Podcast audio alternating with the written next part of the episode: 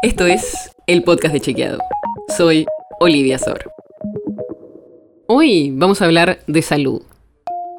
En particular, de algunas desinformaciones que circulan que te traen supuestas curas milagrosas o formas de prevenir problemas, pero que son falsas.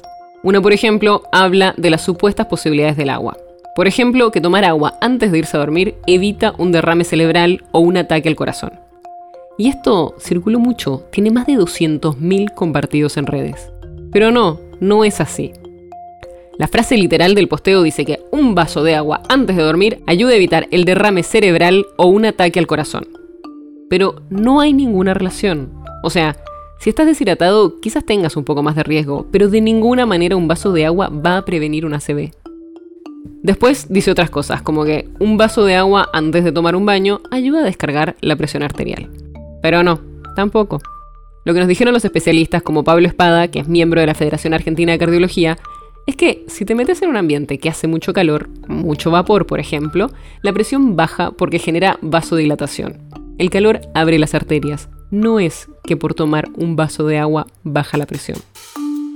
Hay varias frases más en este posteo, como que hay que tomar agua para activar los órganos internos por la mañana. Y no, tampoco es cierto. Y en la misma línea hay otro posteo, que dice que algunos remedios en base a hierbas pueden curar la artritis o los dolores musculares. ¿Adivina qué? Tampoco es cierto. Y este es un video que fue visto más de un millón de veces. El supuesto remedio tiene cebolla, ajo, mentol y cúrcuma, pero no hay evidencia científica que muestre que los remedios a base de hierbas son eficaces contra la artritis o los dolores musculares. Y peor, los expertos dicen que muchos remedios o suplementos a base de hierbas pueden tener efectos secundarios peligrosos, en algunos casos incluso fatales. La razón por la que te traemos esto es que muchas veces estas desinformaciones pueden tener efectos terribles. Si una persona con artritis decide tratarse con supuestos remedios naturales en vez de seguir las recomendaciones de profesionales, puede tener consecuencias muy graves.